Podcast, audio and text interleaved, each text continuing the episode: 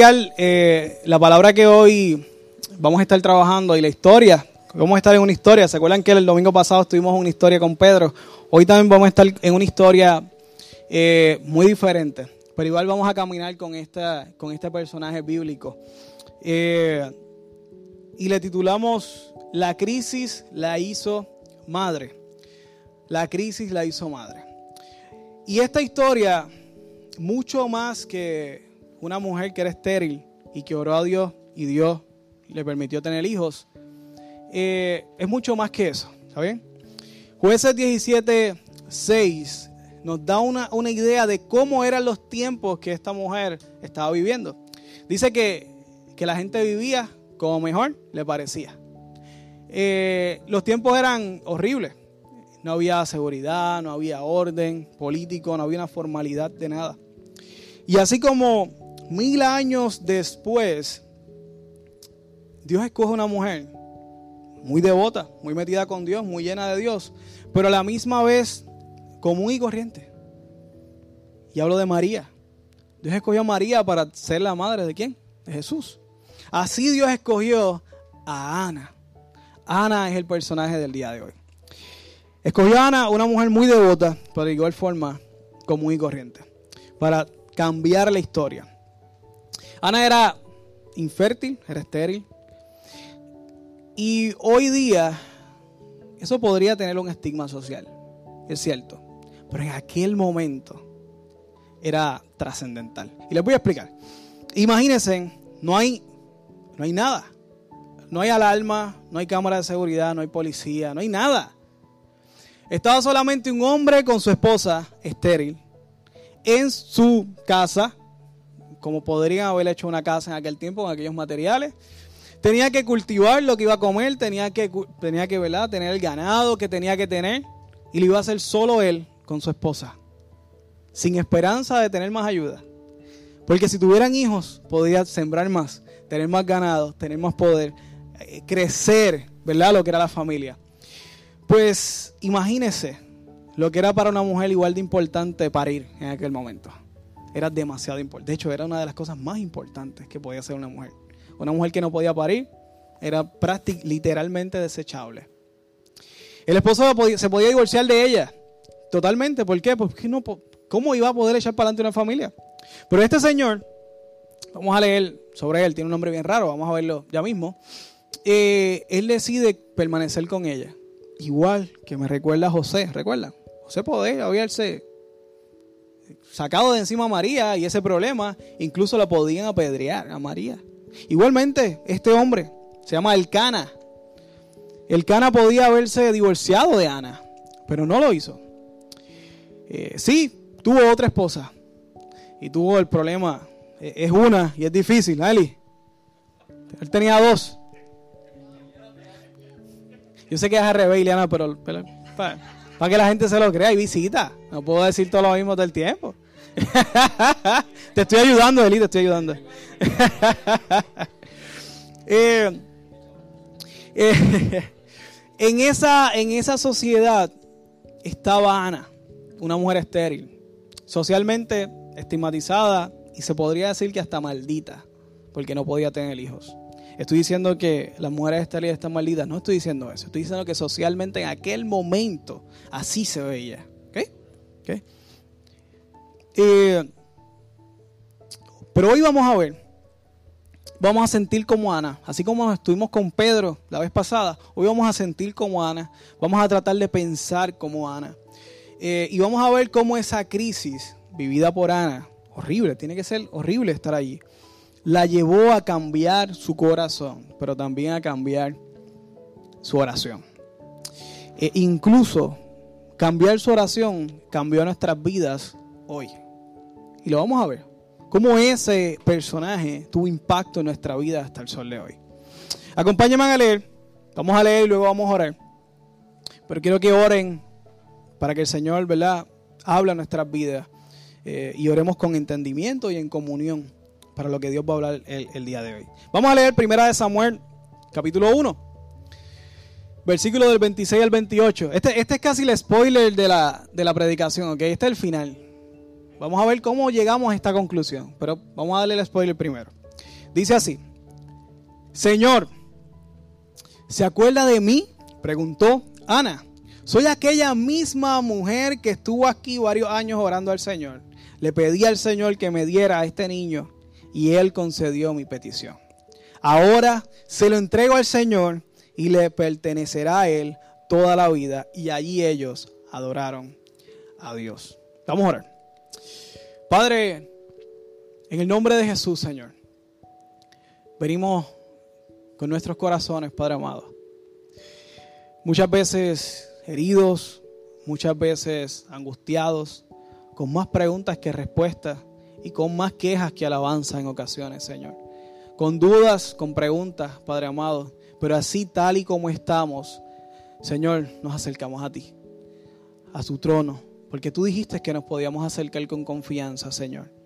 Hoy te pido que, que hables a nuestras vidas, que nos permitas escuchar tu voz. Y por favor, no me permitas ser una piedra de tropiezo a la labor y al trabajo que estás haciendo en las vidas que hoy has convocado en este lugar y que continuarás haciendo. Gracias a esta palabra que van a escuchar, Padre. Gracias, mi Dios. Glorificamos tu nombre. En el nombre de Jesús. Amén.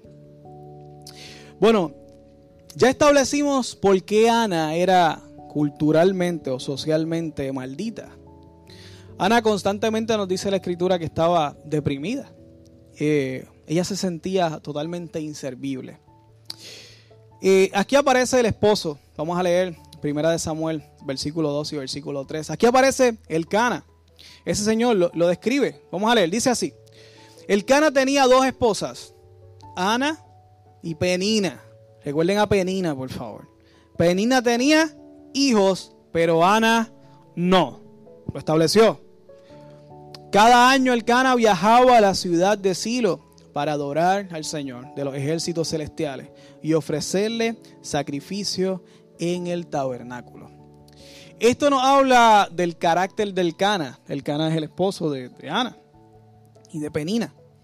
El Cana era un hombre bueno, fiel a Dios, de hecho, el viaje, sacando la distancia, era más o menos de un día. Eh, de un día de distancia, iba con toda su familia, año tras año. Versículo 4, dice, cuando el Cana presentaba su sacrificio a Dios, les daba porciones de esa carne a Penina y a cada uno de sus hijos. Sin embargo, a Ana, aunque la amaba, solo le, solamente le daba una porción selecta. En otras versiones dice una doble porción. Porque el Señor no le había dado hijos. Para poder entender y poner en contexto esto de, del sacrificio y los pedazos, e, el Levítico nos establece que habían sacrificios que se hacían y, se quemaba toda la ofrenda. En otras partes se hacían sacrificios y se cocinaba el barbecue de aquel tiempo y se le daba las porciones a los sacerdotes. En otras ocasiones otros sacrificios se hacían y se le daba la mitad al Señor y la mitad a la familia. Le tocaba una porción por persona. Ana, Penina, le tocaba su porción, pero a cada hijo le tocaba la porción de ellos. A Ana, ¿cuántas porciones le tocaba? ¿Cuántas eran? Una porción. Ella era una, le tocaba una porción. Pero dice la escritura que el Cana, el esposo de Ana, le daba una porción selecta. El griego original de esta palabra, unas traducciones le ponen doble porción, eh, cuando estudiamos el griego original podría decir eh, hasta eran dos partes y dos cabezas en ocasiones, o sea, podían decir cuatro porciones. Eh, pero lo importante aquí no es qué específicamente decía, decía que el Cana hizo un acto, hacía año tras año un acto de amor y le demostraba que se preocupaba por ella a pesar de que no tenía hijos. Primer dato, no se divorció de ella. Segundo dato, en ese momento le daba doble porción o las porciones que eran En aquel momento, pero le daba más de lo que tenía que darle. Esto demuestra y, nos habla de la gracia de Dios. Gracia es que Dios nos dé algo que no nos merecemos. Y la pregunta es, ¿qué nos merecemos? ¿Qué nos merecemos? Si somos pecadores y la paga del pecado es la muerte, ¿qué nos merecemos? Todo lo tenemos por gracia. Esto nos habla de la gracia de Dios. Lo justo era una porción, pero el canal le daba más. Lo justo es que Dios nos dé lo que nos toca. Pero la gracia de Dios fue lo que llevó a Jesucristo en la cruz y pagar por nuestros pecados. El Cana le daba más de lo que le tocaba a Ana, igual que Dios nos da a nosotros más de lo que nos debería dar todos los días.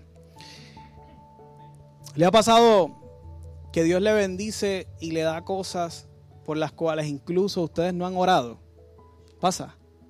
y, y tú Señor, tú eres tan bueno. De hecho, te acuerdas hasta tarde. Como no oraste por eso, lo recibe y después te acuerdas, Señor, wow, Señor, tú me diste aquello. Tú eres bueno.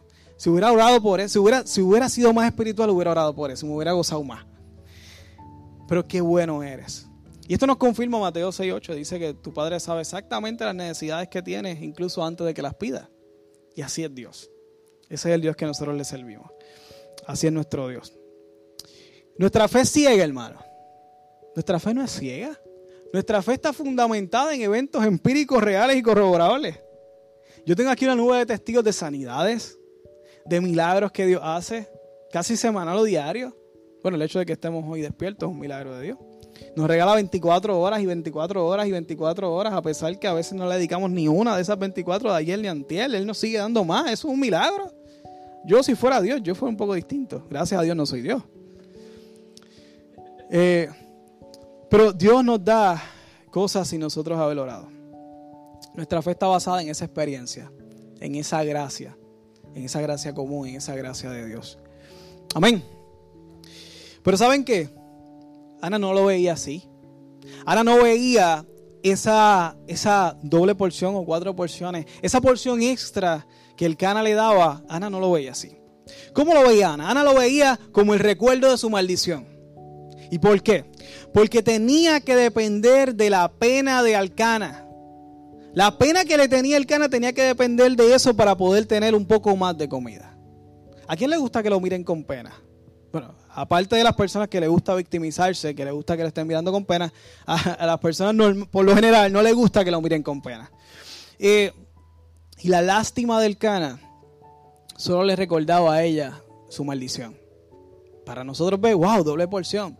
Para ella no lo veía así. Le recordaba que si ella no fuera estéril, ella pudiera tener sus porciones y muchas más sin necesidad de depender de la pena de, del cana. Así lo veía ella. Versículo 6. De manera que Penina, la Penina esa, se mofaba de ella y se reía de Ana porque el Señor no le había permitido tener hijos. Dato importantísimo año tras año sucedía lo mismo. Penina se burlaba de Ana mientras iban al tabernáculo. En cada ocasión, Ana terminaba llorando y sin comerse la porción de ella ni la que le daba de más. ¿Por qué? ¿Por qué le pasa esto a ella? Y la pinena esa burlándose de ella. Y Ana, que era la número uno, Ahora simplemente es rechazada y depende de la pena de su esposo. ¿Por qué a ella? ¿Por qué puede, Penina puede prosperar? Y ella con ese dolor en su alma, con ese, con ese estigma social. Caminaba un día completo. Cuando usted está en depresión, usted quiere irse a darle un 5K, usted quiere dormirse. Dormirse y pensar que mientras más horas de sueño, más rápido se va a resolver la crisis. Eh, sabemos que esa no va a ser la conclusión, pero uno quiere dormir. Quedarse ahí dormido y esperar que se resuelva y que explote por donde explote y yo después pues, brego con eso. Penina no quería, eh, eh, Ana no quería caminar, pero caminaba un día, un día completo para llegar a ofrecerle sacrificio al Señor. ¿Y para qué caminaba tanto? Si al fin y al cabo, cuando caminaba, al igual que Pedro se iba a encontrar con la brasa, ¿se acuerdan? Iba a recordar todo lo que hizo a Jesús. Así, Ana se iba a encontrar con la porción de la pena de Alcana y recordar que era estéril. Una vez más. Y de camino, para colmo, con Penina. Y uno se pregunta, Dios, ¿por qué? ¿Por qué los malos a veces prosperan? ¿Usted se ha preguntado eso? ¿Por qué los malos prosperan? ¿Por qué a los malos le va bien y a los buenos le va mal. ¿Ha pensado eso? Yo soy el único que he pensado eso.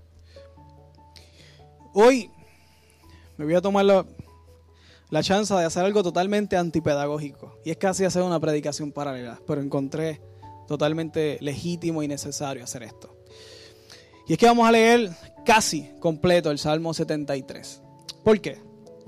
El Salmo 73 es el primer salmo del tercer libro de los salmos. El salmo son 150, está dividido en tres, en cinco secciones de libro. Cada una con un propósito y con un evento eh, histórico en, la vida de Israel.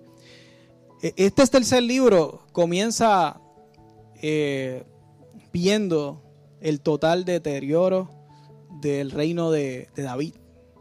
Estaban, estaban en el exilio, estaban fuera. No le estaban pasando bien. Era una circunstancia bien, bien difícil para el pueblo de Israel.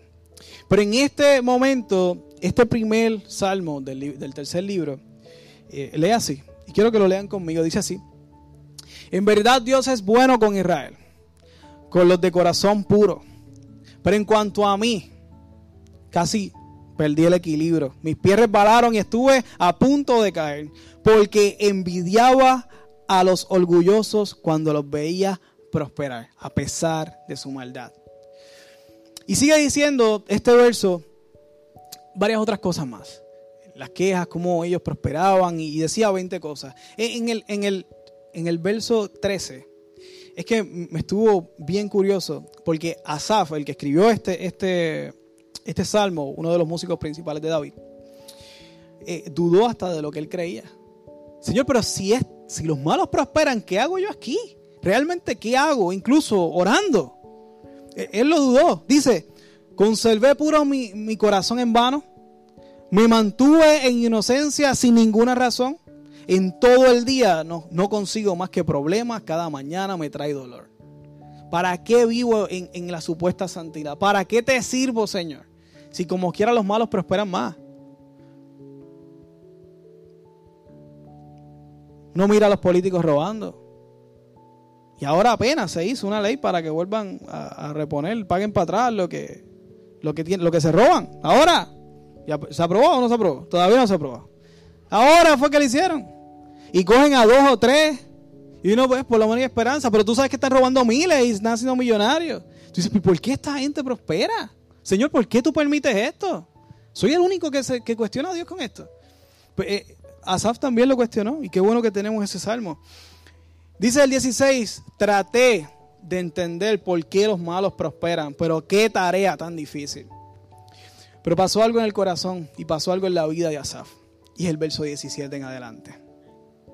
Entonces entré en tu santuario, oh Dios, y por fin entendí el destino de los perversos. Es verdad, los pones en un camino resbaladizo y haces que se deslicen por el precipicio hacia la ruina. Al instante quedan destruidos, totalmente consumidos por los terrores. Esta es la gran diferencia de los que intentamos santificar nuestra vida y acercarnos a Dios y los que simplemente no les importa y hacer lo malo ante los ojos de Dios y prosperan. La diferencia es el final y el final es por la eternidad. Esa es la gran diferencia. No hay que saber mucho de matemáticas para saber que un par de años o décadas prosperando versus la eternidad con cosas buenas de Dios es mucho mejor la eternidad. Yo escojo la eternidad. Y algo bueno por décadas versus algo bueno por la eternidad, claro que escojo la eternidad. Y ahora podemos entender porque hay gente que da su vida por la causa de Cristo. Y ahora podemos entender por qué hay gente que se entrega al servicio de Dios. Y son tan exagerados con su tiempo y devoción a Dios. ¿Existirá de algo así como demasiado servicio a Dios? ¿Habrá algo que podamos hacer para poder cubrir algo de lo que Dios hizo por nosotros? Yo creo que no. Imposible. Verso 21. Me encanta. Entonces al ver el final de los perversos, entonces me di cuenta de que mi corazón se llenó de amargura por estar envidiando al otro. Y yo estaba destrozado por dentro, dice. Fui tan necio e ignorante, debo haberte parecido un animal sin entendimiento por haber estado envidiando a los perversos. Me encanta este verso 23. Sin embargo, todavía te pertenezco. Dilo, conmigo. Sin embargo, todavía te pertenezco. Me tomas de la mano derecha, me guías con tu consejo y me conduces a un destino glorioso. ¿A quién tengo en los cielos sino a ti? Te deseo más que cualquier cosa en la tierra. Puede fallarme la salud y debilitarse mi espíritu, pero Dios sigue siendo la fuerza de mi corazón. Y termina diciendo esto, Él es mío para siempre. Hermoso, ¿no? Me encantan las palabras de Asaf. Asaf dice estas cosas mirando la destrucción del pueblo de Israel. La circunstancia de Asaf había, había cambiado, ¿no? Seguían en el exilio. ¿Qué cambió? Su corazón. Su corazón. Pero volvemos a Ana. ¿Verdad? Porque el Día de las Madres, no puedo enfocarme con Asaf. Ana. Una vez después Dice el versículo 9, continuemos leyendo la historia de Ana. Una vez después de comer lo que le fue ofrecido como sacrificio en Silo, Ana se levantó y fue a orar. El sacerdote Elí estaba sentado en el lugar de costumbre junto a la entrada del tabernáculo. Permítame parar aquí. Las mujeres no podían entrar al templo. No podían. Solamente los hombres. Pero ya se quedó en la entrada. ¿Ok? Y vamos a hablar de ese detalle ahorita. Pero recuerden eso. Ana, versículo 10. Con una profunda angustia lloraba amargamente mientras oraba al Señor. E hizo el siguiente voto. Estoy leyendo acá, están aquí, ¿sí? Siguiente voto, promesa, lo que sea. Hizo un negocio con Dios, intentó hacer un negocio con Dios. Dijo así, oh Señor de los ejércitos celestiales si miras mi dolor y contestas mi oración y me das un hijo, no lo cambies. Seré próspera, tendré dignidad entre la sociedad, tendré forma de yo sacarle la cara a Penina que también tengo hijos. Podré sacármela de encima año tras año mientras caminamos a adorar. Podré ser eh, una mujer digna ante la sociedad. Eso fue lo que dijo Ana. No. Continuamos. Entonces te lo devolveré. Ese fue el voto que hizo Ana. Él será tuyo durante toda la vida y con señal de que fue dedicado al Señor, nunca se cortará el cabello. Eso de nunca se cortará el cabello eh, es un voto nazareo. El voto que hizo Sansón. ¿Se acuerdan? Sansón no es que su pelo era su kriptonita, es que su pelo era símbolo de un voto.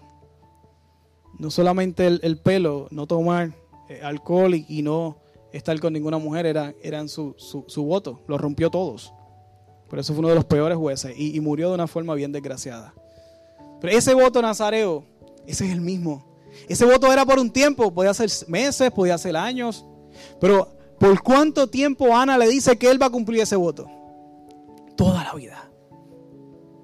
Eso fue una promesa, eso fue una promesa que ella le dijo, que ella le hizo al Señor.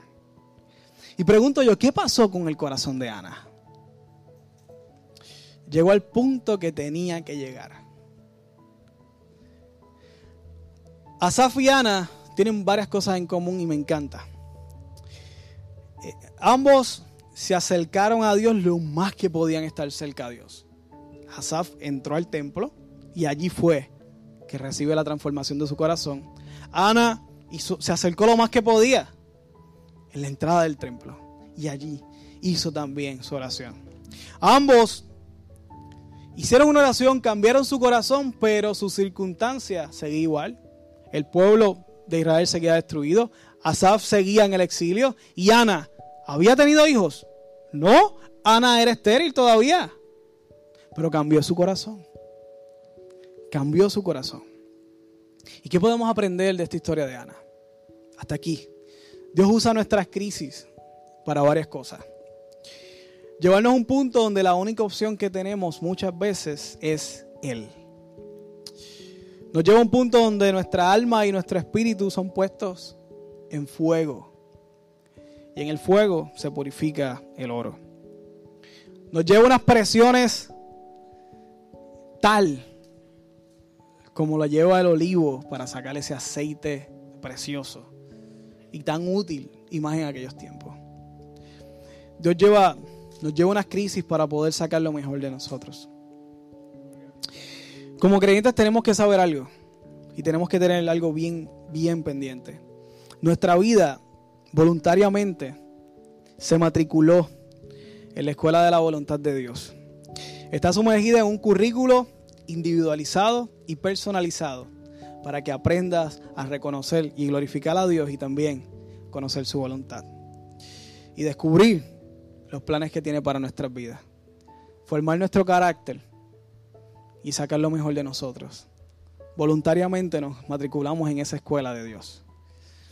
Y cada día de nuestra vida es, un, es una lección de la cual tenemos que aprender. ¿Y qué pasa cuando no, no pasamos un quiz? No lo repiten hasta que lo aprendas. Así es Dios. Han aprendido una cosa. Han aprendido que la justicia de Dios conmigo no la puedo medir por lo que Dios le da a otros, sino por quien soy yo delante de Dios. Yo no puedo medir la justicia de Dios. Dios es justo conmigo o es injusto conmigo porque le dio o no le dio a aquel. Yo no puedo medir la justicia de Dios conmigo por las cosas que le da a los demás. En este caso, porque prospera a los malvados. Yo mido la justicia de Dios cuando me mido cara a cara con Él. Y cuando tú te miras cara a cara con Dios, recuerdas una sola cosa, que no mereces nada. Y que todo es por su gracia.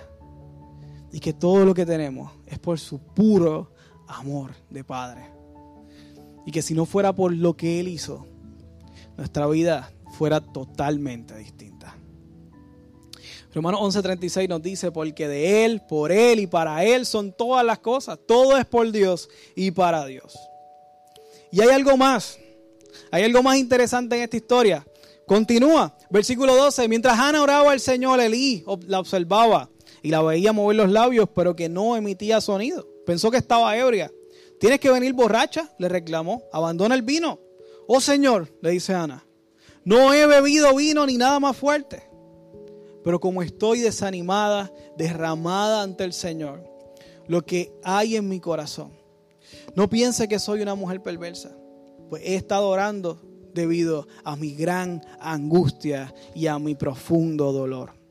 En ese caso le dijo Elí, ven paz, que el Dios de Israel te concederá lo que le has pedido. Ella le contestó, oh muchas gracias, exclamó ella. Así que se fue, comenzó a comer, cosa que no hacía normalmente cuando miraba triste y deprimida por culpa de Penina comenzó a comer y ya no estuvo triste.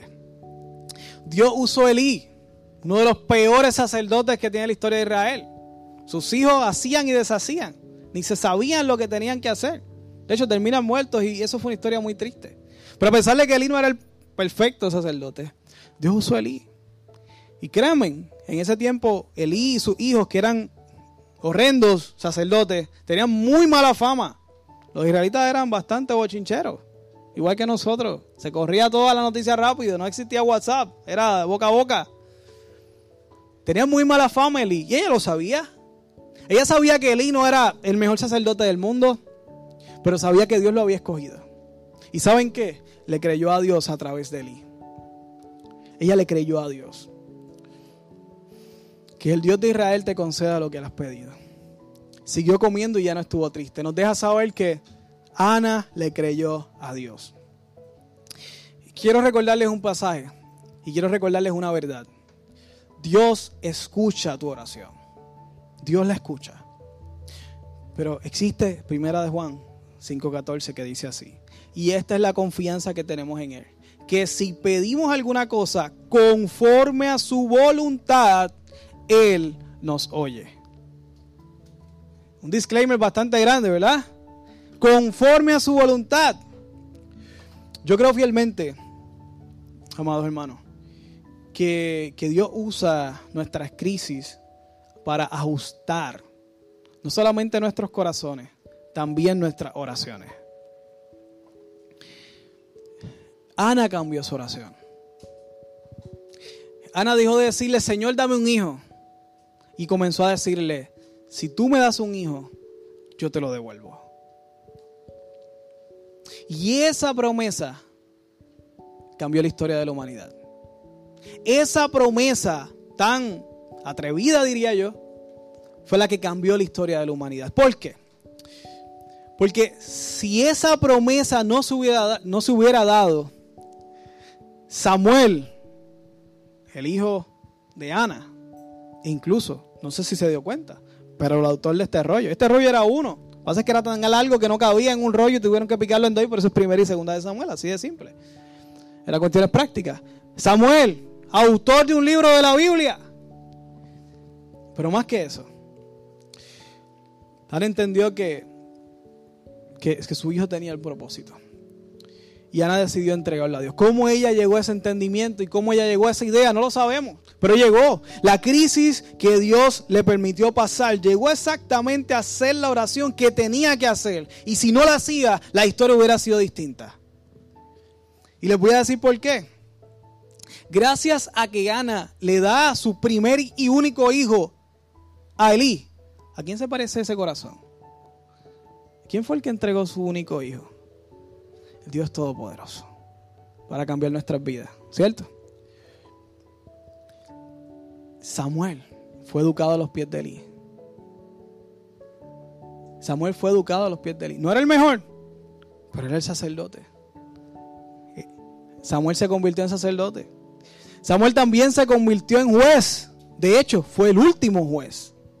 ¿Saben por qué fue el último juez? Porque también se convirtió en profeta. Y Dios lo utilizó para ungir al primer rey de Israel, Saúl. Pero no solo eso, también lo usó para ungir el segundo rey de Israel, David. David unificó el reino de Israel. Lo unificó, lo hizo uno. Conocemos la decadencia de Samuel y conocemos su área horrible. También conocemos que David hizo lo suyo pero David era conforme al corazón de Dios. ¿Y saben qué? De David salió el linaje del cual salió Jesús mil años después, a través de una mujer común y corriente, pero que se dejó usar por Dios. Por eso es que la promesa de Ana transformó nuestras vidas el día de hoy. Gracias a esa promesa, gracias a ese corazón que cambió, gracias a esa crisis que modificó su corazón y modificó su oración. Y pudo hacer la oración correcta. La voluntad de Dios era que Ana fuera simplemente madre. No. La voluntad de Dios era que le entregara a Samuel. Y usó su crisis y a Penina y a Alcana y su pena para moldear su corazón hasta llegar a la oración perfecta.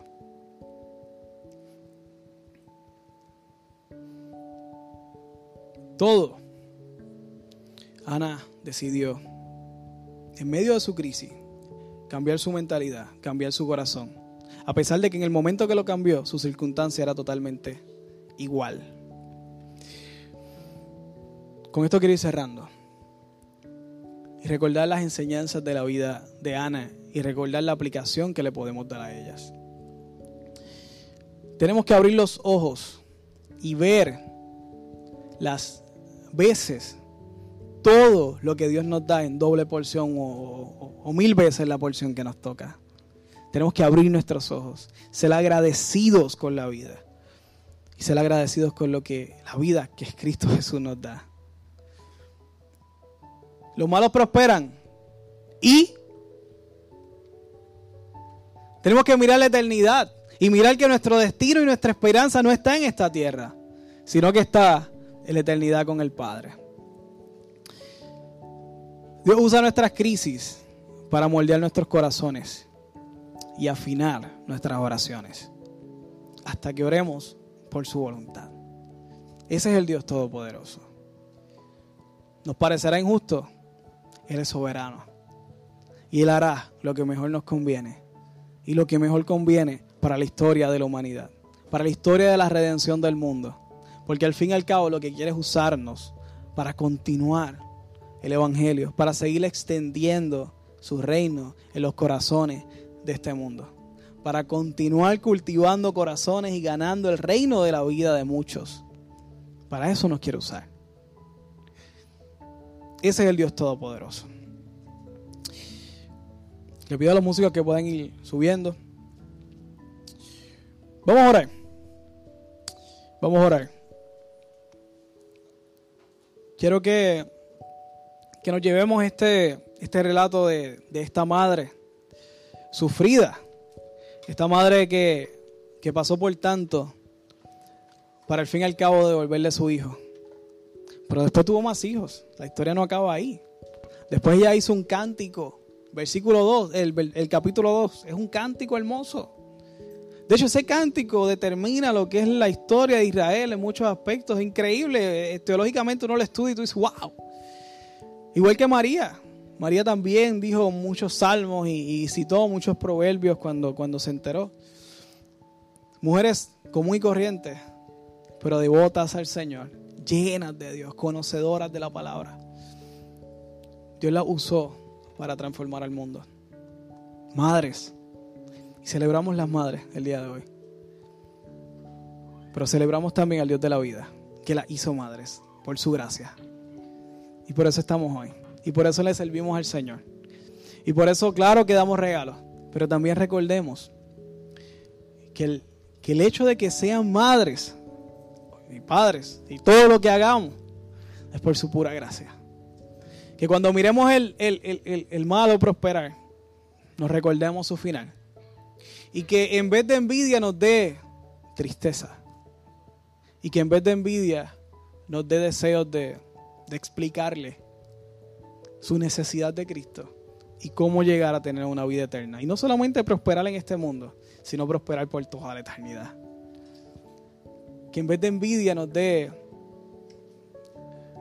nos dé amor con amor miremos a esas personas y con compasión podamos explicarle. Ese es el sentido de un discípulo de Dios. Ese es el corazón de un discípulo de Dios, agradecido y siempre activo para ver a quién más puede escribir en el libro de la vida. Hermanos buscando hermanos y buscando ovejas perdidas. Quiero que, oremos el día de hoy por varias cosas. Quiero que, que ahí donde tú estás ores conmigo. Ores para que Dios abra nuestros ojos y podamos ser agradecidos cada día más. Que oremos para vivir con una esperanza en la eternidad. Que tengamos siempre ese punto fijo en la eternidad. Que oremos por hoy para que si hoy sientes que estás en el fuego, si hoy sientes que estás en plena crisis, para que Dios te ayude a moldear tu corazón y para que te ayude a ajustar tu oración. Oremos para que, para que nuestras vidas cada día sean sometidas a Dios y que podamos orar tal y como nos conviene. Porque la palabra dice que no sabemos orar como conviene. Pero Dios con sus crisis, sus problemas y todas las circunstancias, las peninas y los alcanas de la vida, la gente que se burla o que a veces nos da, nos tiene hasta pena, y nos recuerda todas nuestras debilidades, eh, Dios las usa para moldearte. Vamos a orar. Padre, en el nombre de Jesús, Señor, venimos ante tu presencia. Señor, no como quienes habríamos alcanzado ese corazón de Ana o de Asaf. No, Señor. Sino como aquellos que sabemos que, que estamos en crisis o que pasamos por crisis y que pasaremos por crisis que tú usarás, Señor, para abrir nuestros ojos, para ser agradecidos, Señor. Yo te suplico, Dios, que tú nos permitas tener la humildad de reconocer quiénes somos, reconocer que merecemos y de poder aprender a contar nuestras bendiciones, a poder ver cada cosa que tú haces a nuestro favor, Señor, cada día, cada momento, cada minuto, Señor. Ayúdanos, Dios, a vivir con la esperanza firme de que, como dice Romanos 8:16, somos tus hijos y que tu Espíritu Santo nos dé testimonio de que somos tus hijos y por tanto de que somos salvos y que estaremos contigo en la eternidad. Ayúdanos a vivir con esa convicción. Señor, y si no la tenemos, que reaccionemos para poder tenerla, Padre. Te pido también, Señor, Que tú bendigas a todos los que están pasando por crisis, por fuego, por las presiones que puedan pasar. Señor, te doy gracias por los alcanas y las peninas que has puesto en sus vidas, Señor. Porque sé que serán instrumento para moldear su carácter, para moldear su corazón, pero sobre todo para ajustar su oración. Padre, permíteles abrir sus ojos y aprender de esta crisis. Ayúdanos a ser mejores discípulos. Ayúdanos a ser mejores hijos. Y ayúdanos a aprender a orar como conviene. Ahí con los ojos cerrados donde estás, yo tengo que hacer esta, esta oración. Yo tengo que hacer este llamado. Y es que si hoy Dios ha tocado tu corazón, si en tu vida aún hay duda de tu estatus espiritual, de tu estado espiritual, si ya hoy en tu corazón, hoy tú dudas si eres hijo o eres hija o no lo eres, yo te suplico que si hoy Dios toca tu corazón, no endurezcas tu corazón. Si hoy te escuchaste la voz de Dios, no endurezcas tu corazón. Simplemente abre las puertas de tu corazón. Y por una vez, haz un acto. Haz esa oración que hizo Ana, que transformó la vida de muchos y que incluso hizo todo lo posible para que hoy tu vida también sea transformada. Hoy yo te pido que tú seas sensible a la voz de Dios y por primera vez tengas la valentía, la sagacidad que tuvo Ana para decir, Señor, yo no merezco nada. Yo te necesito a ti. Yo necesito a Cristo. Porque mi vida sin Cristo no va a tener un final feliz. Pero con Cristo estaré en la eternidad. Y yo te aseguro que con Cristo podrás disfrutar de muchas de sus promesas. Aprenderás cada una de ellas. Te ayudará y no solamente te ayudará, te acompañará.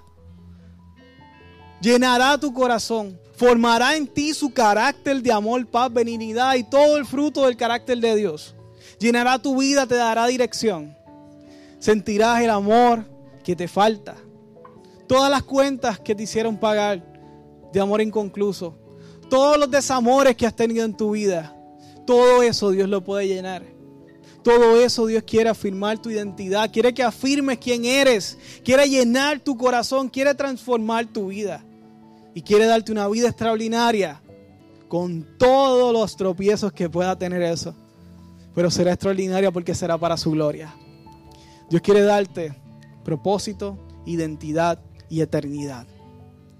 Yo te suplico que si este es tu caso, que si hoy tú tienes la valentía de Ana, que si hoy tú tienes el compromiso y el deseo para entregar tu vida, ahí donde estás, levanta tu mano y permítenos orar por ti.